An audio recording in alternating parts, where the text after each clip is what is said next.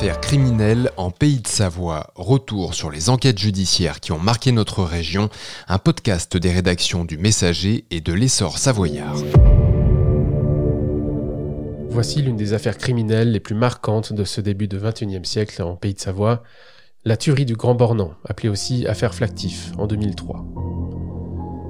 Cette histoire impensable, c'est d'abord celle de la disparition totale de la famille Flactif au Grand Bornand.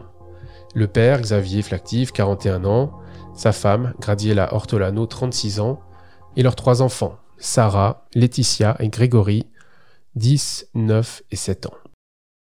Les gendarmes sont alertés le 12 avril 2003. Plus personne ne donne signe de vie au chalet des Laurentières, où vit la famille originaire du Nord. Quelque chose cloche dès le départ. Un autre fils de Gradiela Ortolano, Mario, issu d'une première union, est arrivé en taxi pour les rejoindre au chalet, en vacances, mais personne n'est là pour l'accueillir. Le chalet est désespérément vide. Les enquêteurs pensent d'abord à un accident de la route. Ils fouillent les environs, en vain.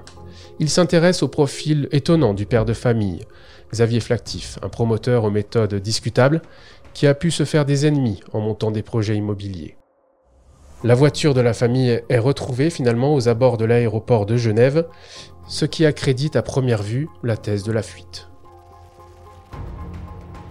Pourtant, les analyses en profondeur, réalisées dans le chalet où vivent les flactifs, finissent par dessiner une toute autre histoire. De multiples traces de sang sont présentes dans le logement, un peu partout dans le chalet. Elles ont été complètement lessivées. Un produit spécial, le Blue Star, bien connu des gendarmes et des policiers scientifiques, les fait apparaître à de nombreux endroits du chalet. L'inimaginable prend forme. La famille Flactif a été sauvagement assassinée. Les semaines passent et l'enquête avance. Les prélèvements ADN réalisés dans le chalet finissent par livrer leurs secrets.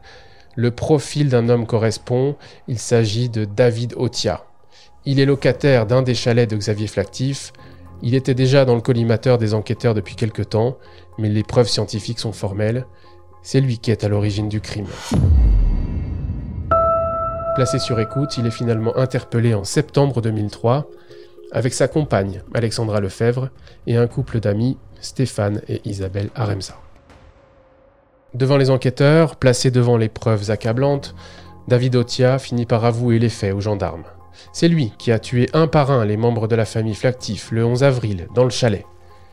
Il aurait agi par jalousie suite à un différend avec son propriétaire. L'horreur se dessine un peu plus, il finit par indiquer aux enquêteurs le lieu où il a déplacé et carbonisé les corps, dans les bois du Mont, à Thônes. Dans un second temps, placé en détention, David Otia finit par revenir sur ses aveux.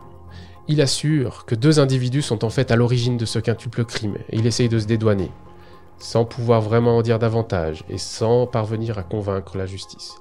Devant la cour d'assises de la Haute-Savoie, le 30 juin 2006, il est condamné à la réclusion criminelle à perpétuité, assorti d'une peine de sûreté de 22 ans la peine maximale prévue par le Code pénal.